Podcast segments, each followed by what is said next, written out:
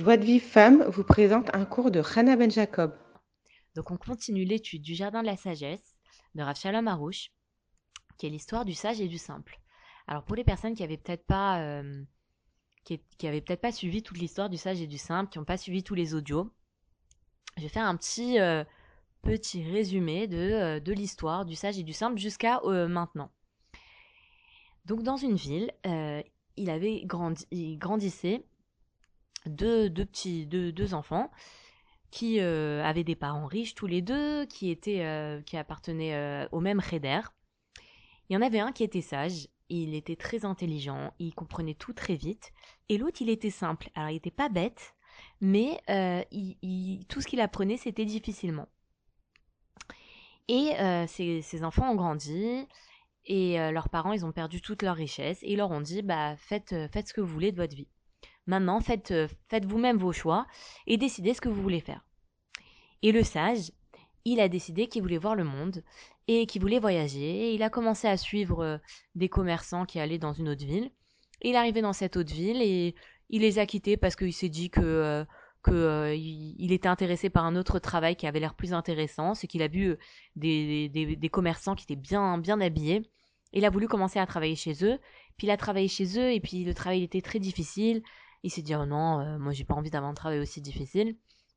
Et donc il a décidé de voyager. Il a voyagé en Italie, en Espagne. Euh, bon, il a voyagé dans plusieurs pays. Les années sont passées et euh, bon, il s'est toujours pas marié. Il a toujours pas encore étudié de métier.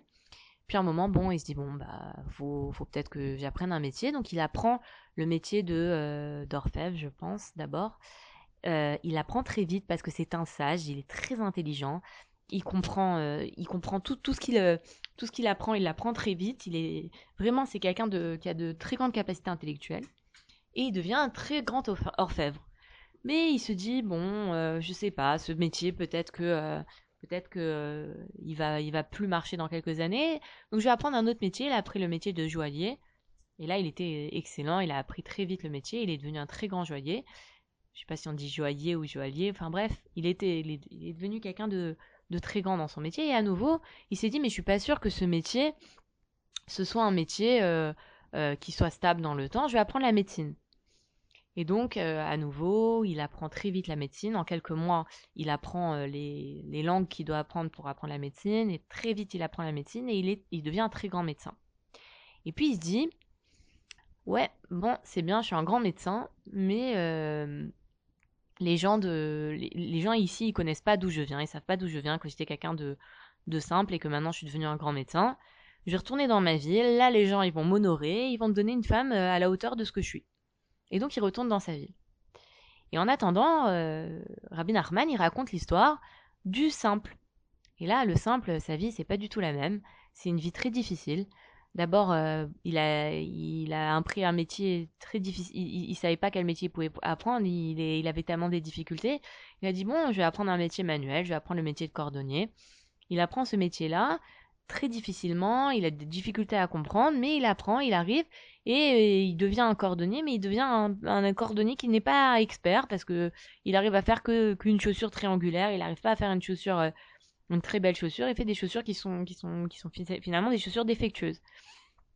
Et, euh, et puis, euh, bon, bah, pour gagner sa vie, c'est très difficile. Donc, il, mange, en enfin, il mange en travaillant parce qu'il n'a pas le temps de manger. Et bien évidemment, comme il n'est pas très bon cordonnier, il gagne pas bien sa vie. Et donc, il a mangé que du pain et de l'eau. Mais hier, ce qu'on avait vu, c'est que euh, le, simple, il se réjouissait de toutes les nourritures et toutes les boissons qu'il avait. C'était simplement de l'eau et du, de, du, pain, mais il se réjouissait de ça et il les voyait comme si qu'il avait, euh, il buvait de la bière. Il disait à, sa femme, donne-moi de la bière, elle lui donnait de l'eau. Et il s'en réjouissait, il disait, comme elle est bonne cette bière, donne-moi du miel. Elle lui donnait de l'eau et il disait, oh là là, comme il est doux ce miel. Et quand il mangeait du, euh, quand il voulait manger, alors il disait, bah, donne-moi ce plat avec cette sauce. Elle lui servait du pain parce que c'est tout ce qu'ils avaient. Il disait, oh, comme il est, délicieux ce plat. Donc il se réjouissait de tout ce qu'il avait.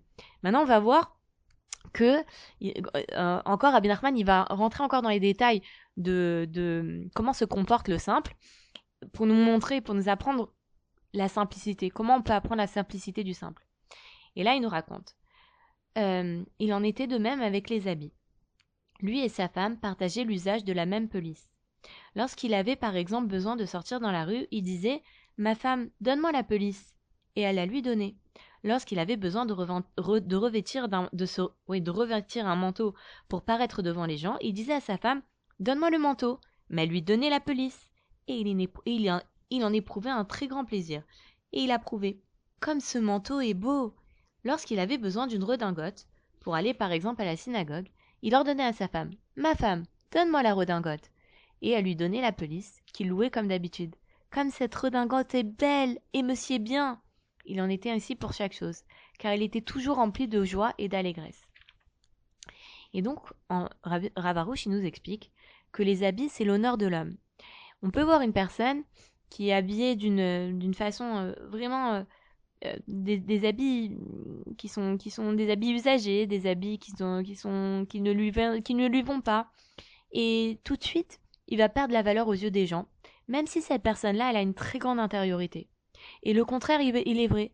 On va avoir une personne qui est, qui est habillée d'un habit qui est taillé sur mesure, un habit qui, lui, sied bien, un habit qui est de, de, de grande qualité, et tous les gens ils vont se tourner vers lui même si même s'ils connaissent pas du tout ses qualités intérieures, peut-être que cet homme-là, c'est en réalité euh, quelqu'un qui, a de, très mauvaises qualités.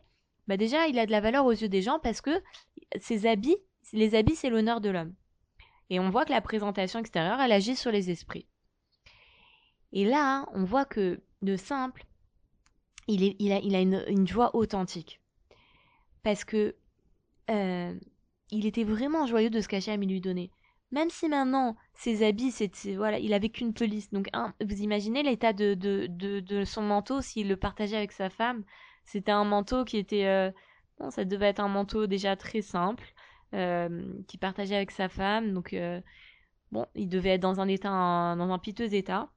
Et lui, il, était joyeux de ça parce qu'il se disait, bah, en fait, c'était le mieux pour lui parce qu'Hachem, il lui a donné ça.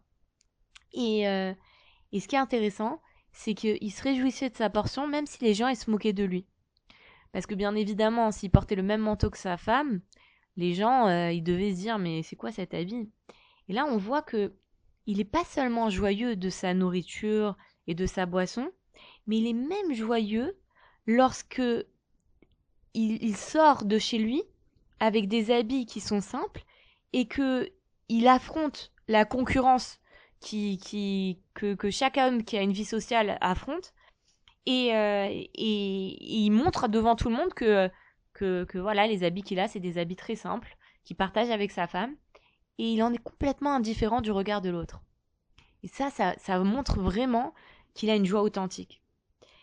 Parce que là, le Rav, il nous dit que quand une personne, elle est joyeuse de sa portion, eh ben sa confiance en elle-même, elle est authentique et, elle, et, et cette personne-là est complètement différente de l'opinion des autres. Et ça, hein, ça marche que pour une personne qui vit avec la foi. Ça veut dire une personne qui vit avec Hachem. Mais une personne qui n'a pas la foi, eh ben, directement, quand les, quand, elle est, elle, peut-être, elle est peut-être joyeuse, cette personne-là, mais dès qu'une personne, elle va émettre une critique à son encontre, elle va être complètement déstabilisée. Et ça, ça nous montre que c'est quoi la joie authentique C'est quoi la joie authentique? C'est la joie qui dépend de rien.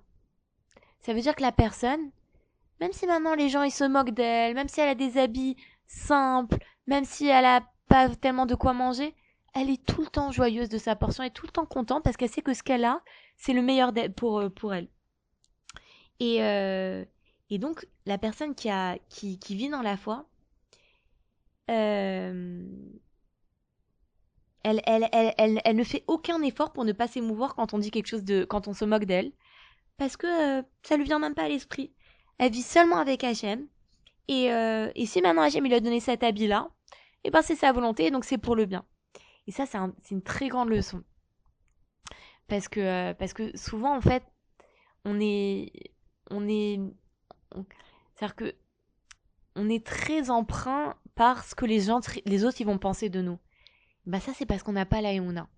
Parce que si maintenant Hachem il t'a fait avec tel défaut, il t'a fait avec tel visage, peut-être que une personne elle est pas est pas jolie ou une personne euh, euh, elle a des bon elle a pas les moyens de s'acheter des, des, habits euh, d'avoir un manteau de Shabbat, par exemple, elle n'a pas les moyens d'avoir un manteau de Shabbat, donc elle met le même manteau la semaine et le Shabbat. Ben, ben, une personne qui, qui a la Emouna, alors elle est contente de sa portion, peu importe ce qu'elle a, peu importe ce qui lui manque, tout ce qu'elle a, tout ce qu'elle a, elle accepte. On a dit sa portion, c'est non seulement ce que tu as, mais c'est aussi tes manques, tes défauts. Et là, on voit que le sage, le simple, non seulement il est joyeux de tout ce qu'il a, mais même si maintenant ce qu'il a, ça va susciter la moquerie des autres, il en est complètement indifférent parce qu'il sait que c'est la volonté d'Hachem. Et euh, à ce sujet, je voulais vous parler de, ça, de l'opinion des autres. Je voulais vous raconter une petite, euh, chose que j'avais entendue. Donc, euh, une fois, Ravarouche, il a, il a donné un cours. Et à la fin de son cours, il a laissé parler une personne.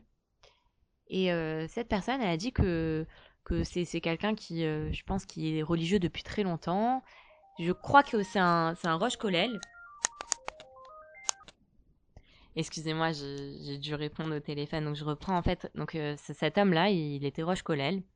Et, euh, et donc, bon, il était, il était, était Roche Colel. Et quelqu'un de très religieux depuis, depuis qu'il est petit. bon, voilà, c'est quelqu'un de qui, qui, est qui est versé dans la Torah et et qui est, euh, bon, quelqu'un de très religieux. Il a dit que euh, lui, pendant des années, il disait du Lachonara sur Ravarouche, il disait que même du Lachonara sur le père de Ravarouche. Et euh, je sais pas comment il a connu le père de Ravarouche, mais bon, en tout cas, il, a, raconté qu'il a dit du Lachonara sur lui. Et que qu'un jour, je sais pas comment ça s'est fait, il a entendu un, il a assisté à un cours de Ravarouche et il a été impressionné par, par le Rav. Et il est parti le voir à la fin du cours. Il lui a dit Rav, euh, voilà, je dois vous avouer, euh, ça fait des années que que, je dis euh, je dis du Hachanara sur vous et sur votre père et je voulais vous demander pardon. Et le Rav, il lui a dit, tu vois ce qui est écrit, ils étaient dans une synagogue, il dit, tu vois ce qui est écrit en haut du Echal? Vous savez, dans les synagogues, en haut, souvent, il écrit un, un pasouk. Alors, je ne sais pas s'il y avait écrit Enon Milvado ou Shibiti Hashem Lenegditamid. Il lui a dit, il y a qu'Hachem dans ce monde. Si quelqu'un, il y a qu'Hachem qui existe. Quelqu'un il a dit du Hachanara sur moi, c'est qu'Hacham il a voulu qu'on dise du Hachanara sur moi. Il, est, il, était complètement indifférent, c'est-à-dire quelqu'un il vient lui, lui dire euh, Bon voilà, bon, des années j'ai du Hachanara sur toi, un pansement, la personne, une personne elle a un, pansement au cœur, quoi, pourquoi on dit du mal de moi? Qu'est-ce que je leur ai fait? Non, non, non, et tout. Lui il voit que Hachem. Et ça c'est un truc qu'on doit vraiment se travailler. C'est de vraiment, d'avoir de, tellement confiance en Hachem qu'on on soit complètement indifférent du regard de l'autre. Et donc on continue. Euh, et Laura nous dit qu'il ne faut pas se tromper.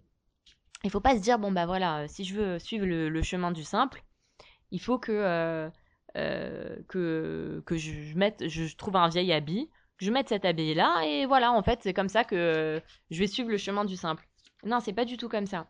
Parce qu'il nous dit le Rav que, en premier lieu, on on doit pas chercher à se faire remarquer. On doit s'habiller un peu comme tout le monde. Mais si maintenant il y a une nécessité ou une contrainte qui nous impose de, nous, qui nous, impose de nous habiller autrement que les, que les gens de notre entourage, on doit s'y plier. Parce que c'est la volonté d'Hachem. On ne fera pas attention à ce que les gens y pensent et euh, on pensera que à faire la volonté d'Hachem. Maintenant, il me donne un exemple. Par exemple, pour une personne qui habite en route donc qui habite euh, en France, aux États-Unis, et qui veut s'habiller comme un juif s'habille, et qui bien évidemment s'habille différemment d'égoïme, et ben, et si, si, si, c'est la volonté d'Hachem, ben cette personne, elle, doit, euh, elle, s'habillera comme, comme Hachem il le veut, donc euh, par avec un habit juif, sans se soucier des moqueries. Ou alors une personne qui a grandi dans un, dans un milieu qui est éloigné de la Torah, et qui fait tchouva, et qui veut porter la kippa, bah, cette personne-là, elle fera pas attention aux remarques que ses connaissances vont lui faire fois, j'avais, j'avais la mère d'une amie à moi qui, euh, s'est renforcée dans la Torah et, qui, voulait commencer à. Alors, se la tête à, la maison, mais bon, dehors, c'était un peu difficile. Et surtout, euh, elle appréhendait l'idée de venir avec un roche à un mariage euh, de la famille. Et, et c'était très dur pour elle, c'était un gros travail. Effectivement, une personne qui va faire ce, premier pas-là, qu'est-ce qu'on va dire de moi? Qu'est-ce qu'ils vont penser? Ils vont me dire Ah là là, t'es devenue religieuse, toi aussi. Donc c'est vrai que c'est difficile. Mais si c'est la volonté d'Hachem, eh ben on ne fait pas attention aux, aux, remarques de nos connaissances. Et maintenant, il y a un autre exemple qui, peut nous, qui nous touche à nous, les femmes. c'est quand une femme, elle veut ajouter dans la tignote, elle doit pas faire attention à ce que, ce que les gens ils diront d'elle. Et, euh, et, euh, et ça, c'est assez important. Euh, alors, que j'aime m'inspire les bonnes paroles. Vous savez, la tignoute, la tignoute, c'est pas simplement de la halakha. La tignoute, ça va plus loin que la halakha. Ça veut dire que la tignoute, c'est ne pas se faire remarquer. Donc ne pas se faire remarquer, ça peut être bah, euh, ne pas parler fort, ça fait partie de la tignote, ne pas parler fort, euh, de pas crier, de pas de pas mettre des chaussures qui font du bruit, des chaussures à talons qui font du bruit quand on marche. Mais ça peut être aussi ne pas se faire remarquer, c'est faire en sorte que les habits qu'on porte, eh ben ils suscitent pas euh, un, un, regard euh, qu'un homme il soit, il soit il trouve ça plaisant. Et et en Israël, il y a des femmes et peut-être qu'il y en a aussi en France, il y a des femmes qui sont, qui sont des femmes d'un très grand courage et qui ont une, une, très grande volonté et qui vraiment ne font pas du tout attention à ce que les gens pensent d'elles. C'est des femmes qui, se, qui, se, qui sont tellement snowottes que, euh, effectivement, elles sont différentes des autres personnes. Elles mettent des habits vraiment larges, elles mettent une cape sur elles. Et ça, faut savoir que ces, euh, ces femmes-là, elles ont un grand mérite. Elles ont un grand mérite euh, c'est des femmes qui sont très courageuses de s'habiller comme ça parce que des fois il fait chaud et elles mettent une cape sur elles parce qu'elles veulent pas que on les. Oh, alors c'est vrai peut-être que euh, elles, veulent pas en tout cas qu'on les trouve plaisantes et qu'on les trouve attirantes et c'est pour ça qu'elles se cachent au maximum possible. Et quand une femme, elle veut avancer dans la tignote, elle veut se cacher le plus possible, alors qu'elle sache que si elle veut avancer dans la tignoute, elle doit pas s'inquiéter de ce que les personnes elles diront d'elle. Il y a une histoire magnifique euh, au sujet de sur le même thème. Il y avait Rabbi Shimshon, c'était un élève de Rabbi Nathan. Donc Rabbi Nathan, on a dit, c'est l'élève principal de Rabbi Nachman. Quand Rabbi Nachman il est parti, il a quitté ce monde, Rabbi Nathan, il n'est pas devenu le rabbi des Breslev, mais en tout cas, c'était, une personne qui, qui, euh, qui a poursuivi les enseignements de Rabbi Nachman. Et donc, il donnait un cours à Shlishit, et il avait un élève qui s'appelait Rabbi Shimshon, qui euh, aimait beaucoup, beaucoup assister à ses cours. Et, euh, et du coup, excusez-moi, l'audio, il est long. et il aimait beaucoup assister à ses cours. Et son père, il s'opposait à ça. Et une fois, son père, il l'a enfermé dans sa chambre, il lui a pris ses habits. Il s'est dit comme ça, si je l'enferme dans sa chambre, je lui prends ses habits. Même s'il sort par la fenêtre, il n'a pas d'habits. Et donc l'enfant, il était, enfin l'enfant, je sais pas quel âge il avait, Rabbi Shimshon, il a fouillé dans la, dans, dans la chambre, il a trouvé un habit de, un habit usagé d'un paysan étranger qui avait certainement euh, donné en gage à son père cet habit. Euh. et il s'est vêtu de cet habit et il est parti en courant de la maison. Il arrive à l'heure au cours de Rabbi Nathan. Et quand il arrivait en, en, courant avec l'habit de, de, paysan usagé, tous les chassidim se sont moqués de lui. Et Rabbi Nathan, il s'est pas du tout moqué de lui. Il a vu que combien cet enfant, ce jeune homme, il s'est sacrifié pour, écouter le cours. Et à, ce moment-là, il lui a promis qu'il lui ferait un bien éternel pour le mérite de son sacrifice. Donc là, on voit que euh, le sage, il, euh, il voyait des défauts partout. Alors que le simple, il voyait la perfection dans toute chose, même si cette chose-là, elle avait des défauts. Et, euh, donc, on voit que grâce à à sa parfaite foi, il acceptait la réalité avec simplicité et il éprouvait de la douceur et, du goût dans chaque chose. Alors que le, sage, même dans ses plus grandes réussites, il était jamais joyeux. Et donc le il nous dit qu'ici, il y a deux possibilités. Soit, euh, soit la personne, elle vit avec la foi que tout ce qui lui arrive, c'est la volonté d'Hachem et qu'Hachem, il veut lui faire du bien. Donc cette personne-là, elle est tout le temps joyeuse. Soit, elle pense pas que sa vie, elle dépend de la providence divine et elle pense que c'est elle qui décide elle-même de sa vie et qu'elle peut recevoir le meilleur grâce à ses propres forces. Et euh, euh, donc à ce moment-là, cette personne-là, elle s'accuse pour tout ce qui lui arrive. Elle n'est jamais satisfaite et euh, elle a l'impression qu'elle pourrait toujours obtenir mieux et elle est toujours triste, déprimés, découragés, frustrés. Ce qu'on va voir après avec, euh, en continuant l'histoire du, l'histoire du sage et du simple, on verra après que le sage, même quand il fait quelque chose de parfait, si lui il voit un défaut que personne ne voit, il est, il est, il dit mince, comment j'ai pu faire cette erreur? Parce qu'il croit que, que les choses elles sont entre ses mains. Alors que le simple, même s'il fait une chose triangulaire, une chaussure triangulaire, il est joyeux parce qu'il sait que c'est la volonté d'Hachem qu'il fasse une chaussure triangulaire. Et là, on va voir dans le prochain chapitre, on va aborder un nouveau chapitre dans ce, dans ce livre-là, on va voir vraiment un concept extraordinaire et qui exige vraiment de de, d'être très attentif parce que euh, on, va, on va vraiment recevoir un grand cadeau euh, euh, de la vie le, sur, sur cette histoire-là de la chaussure triangulaire. Donc je vous invite à vraiment écouter la suite du, du de, des audios parce que c'est enfin, le principal enseignement de ce, de ce livre-là il est, euh, il est dans le chapitre qu'on va voir, euh, si Dieu veut, la prochaine fois. Voilà, je vous souhaite une très bonne soirée. Euh, n'oubliez pas à 19h heure française de faire le, le Shema Israël, le premier pasouk. Shema Israël, Hashem Elokeinu, Hashem Echad. N'oubliez pas d'étudier une page du Jardin de la Foi. Et pour les personnes qui veulent participer à ce merveilleux, merveilleux projet, qui est la diffusion massive du Jardin de la Foi à tous les juifs de France, même ceux qui habitent dans les, dans les villes lointaines, vous pouvez le faire euh, sur le site joie chiffre 2 vivre.org, joie chiffre 2 vivre.org, donc joie de vivre.org. Euh, il y, une bande, y a une banderole euh, diffusion massive du Jardin de la Foi. C'est une participation de 26 euros par livre diffusé. Et ça peut vraiment beaucoup rapprocher des gens. Voilà.